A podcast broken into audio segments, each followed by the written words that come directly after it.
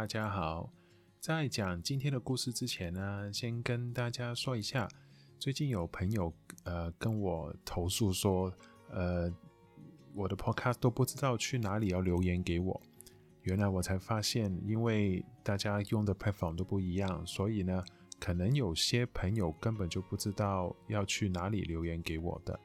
那因为有很多不同的 platform 嘛，所以呢，我是建议大家可以去 IG 上面留言给我，Instagram 上那个连接呢也在那个 description 上面有，或者你直接搜寻那个 Nobody's Memo 也会找到到 IG，然后也方便大家留言呢。我之后每一集呢都会在上面发一张图片，也会有那个 EP 跟那个题目。尽量方便大家可以在上面留言给我，或者大家对我的题目有什么意见跟讨论，都可以容易一点找得到，好吧？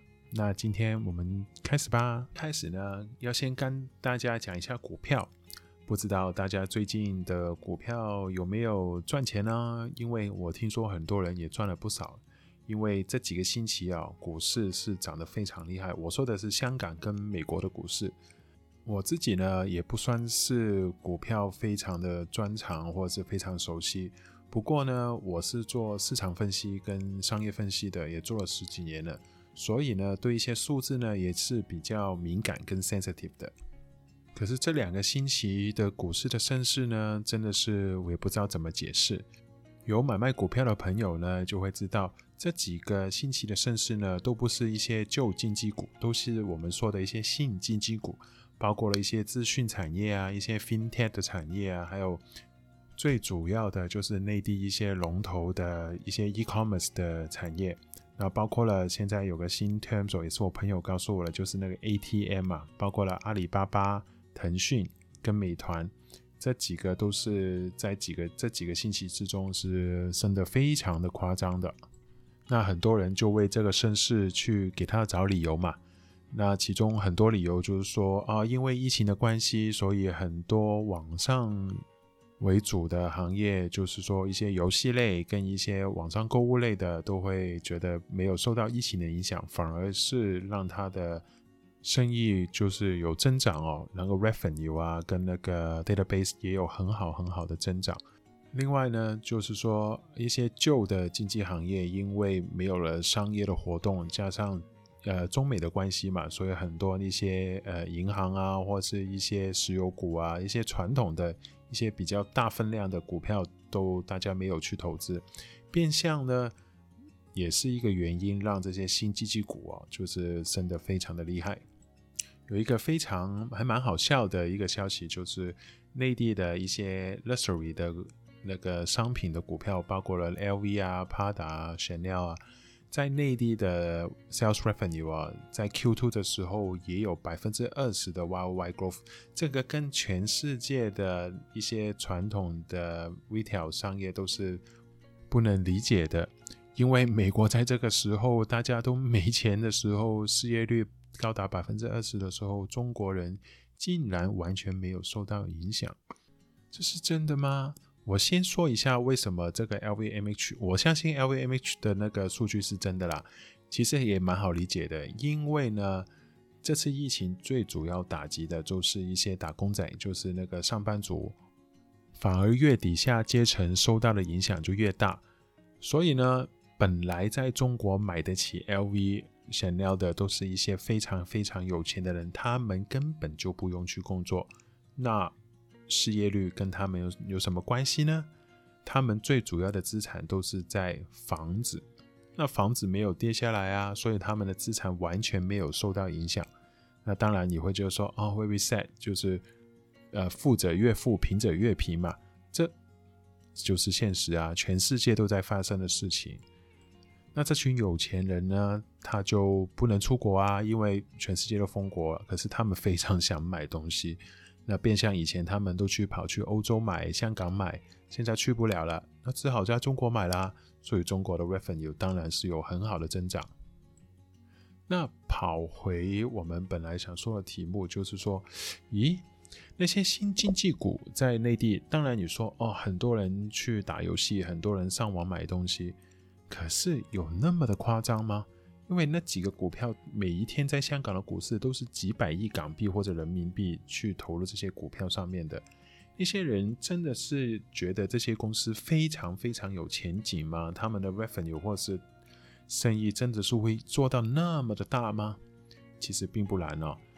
最主要的原因就是说，很多资金、有钱人资金，他们在这个时候非常非常想希望去找到一些投资。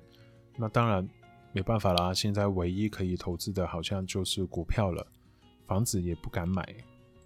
尤其内地也现在很难把钱可以送去美国去买房子啊，去买美国股票了嘛。所以香港变相就是一个很好很好去收纳资金的一个渠道了。我听说这个月大概还有十几只弄中国内地的公司会去香港上市去发 IPO。那我为什么会觉得很奇怪，或者我不赞成这些公司他们是将来会有很好很好的一个业务呢？其实我是相信这些新经济股 e-commerce 的话会在中国比在外国有更好的发展。不过呢，我作为一个股票的投资人士哦，我的确是真的不太相信所有中国公司他们的一些数据。前阵子就是有一个非常非常在美国上市的瑞幸咖啡，这个非常 typical 的那个例子，大家应该也知道了吧？简单一点说，就是有一家。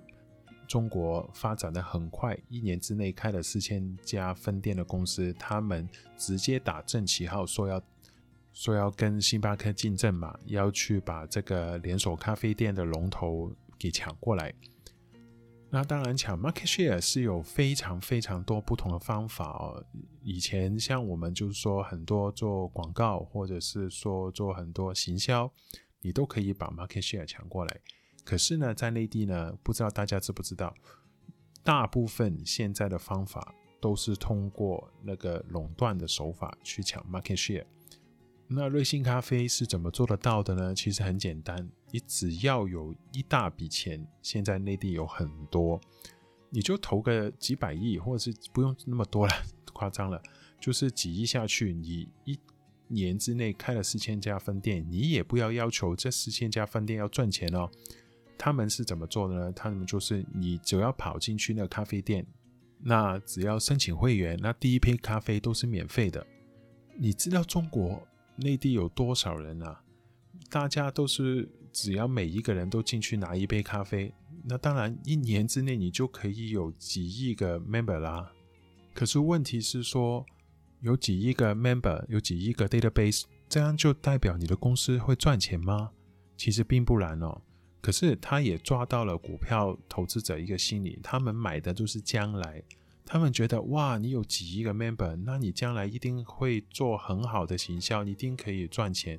他们完全没有想到这些啊，瑞幸公司他只是投了钱进去，拿到了 membership，可是呢，他们另外马上就去美国上市。那我不用多解释了嘛，大家也就知道为什么他们说这个是一个骗案。就是把投资方所有投资股票的人的钱拿到了，你管他那些分店关不关啊？把它关掉了，你也拿到了几十亿、几百亿啦，你钱已经赚到了。这个也是现在内地非常非常 common、非常常见的一些呃商业的模式，就是说我不算成本的，我只要拿到这个 base，我只要把公司给推上市，我就等于了赚钱。又或者是说在阿里巴巴上面。有很多不同的那个个体户，我们叫个体户，就是微商嘛。你们要知道，在阿里巴巴上面，每天可能都有几千几万个新的商店开幕，有那么多的商店，可是卖的东西可能都是类似的，可能同一件衣服、同一个锅子，都有几百家店在卖。你有什么办法可以抢得过人家呢？现在就是大家都知道很容易的，就是刷 like、刷 comment 或者刷单嘛。大家可以去搜一下，如果你在淘宝或者其他的网站上面有这些工作的哦，可能你帮忙去刷单刷一个小时，可能你的时薪是多少？薪水待遇不差的哦。可是你要想一下，那如果一家店每一家店都是刷单，那如果像阿里巴巴，他告诉你说，我一年或者双十一好了，我有多少单子、多少钱、多少个 member 去买东西，你觉得里面的水分会有多少呢？那接下来跟大家分享一个我前天看到新闻的一个让我啊、哦，原来是这样子的一个报道。那故事就是说呢，可能最近内地因为疫情的关系，中国政府也没钱了嘛。他们想尽办法的就去拿税，那这样子呢，他们就向那些微商去收税了。其中有一个违章呢，就被收了八百万人民币的税。那为什么会有这么多税呢？它只是一个网上的店，它有做了那么的那么多的生意吗？其实就是因为他是刷单的，根本就没有赚这笔钱。可是为了在淘宝上面让它的那个曝光率可以增加，所以呢，现在每一个微商其实刷单呢是一个非常正常的事情。因为当所有人都在刷的时候，如果你不造假，你怎么生存呢？对不对？这就是内地现在的一个状况。当你身边的所有人、所有事情都在造假的时候，如果你不造的话，你觉得你有办法生存吗？所以说呢，像那个微商，他被收八百万的税，不可能嘛？那他就没办法了，只能关店。可是大家要记得，在内地的法律呢，并不是像香港、澳门是有限公司，你把公司关了你就没事，并不是的，它是有个人责任的。那最高的刑罚呢是终身监禁。其实说真的，一般大众呢，真的不知道这个事情吗？你不知道？淘宝上面那么多的店家，有多少店家是在刷多少的单？其实大家都知道，每一家店都有水分，所以像我自己买东西，第一件事情要看的，根本连评论都不看，因为评论都是假的，都是刷出来的。大家现在都去看那个发问问题、看答问题的人，到底是真的还是假的，然后从问题的答案中去分析这个产品到底是好或不好。多么的复杂，我已经不能想象以前的时代，买卖东西的时代，或者是像欧美嘛，都是一些有品牌，像日本好了，说日本的举个例子，日本为什么那么多的品牌，大家那么多的喜欢？他们品牌品牌都是靠十几年、几十年，甚至上百年的那个口碑跟他们的品质去维系的，并不是靠用钱去刷出来的。我个人是觉得，只有这样子做的行业才可以 sustainable。所以呢，说回到股票呢，大家要小心喽。当然，也它也可能会继续升，升到不知道多高，因为大家的钱反正都要去找地方去投资。这已经跟他的公司做多少生意、亏不亏本、赚不赚钱已经没有任何关系了，就是跟一个气氛、跟一个情绪带动，就好像。最近 Tesla 嘛，Tesla 现在快一千五百块了吧？它最低才两几个月前三月的时候两百块嘛，对不对？那现在很多投行呢，他们都是说他给七千块。那这个数字，你说有可能达得到吗？我不可以说没有可能。可是呢，你要想想看，他要达到这个数字的话，它中间有多少 risk 要去处理？你要知道。现在买股票已经不是说他公司可以赚到多少钱，或者现在他有多少的 cash flow，每年进账多少，好像人人人们已经忘却了这些才是重点。他们都是看啊，这个公司可能五年之后、十年之后，它可以赚到那么多钱，所以它的价钱可以上到七千块。可是我举个最简单的例子哦，Tesla 这家公司，很多人他们相信的是什么？相信它可以在将来可以有一个垄断性的一个发展，像 Apple 当时出了 iPhone 之后，对于这个 smartphone 的领域有一个垄断性的一个市场上面。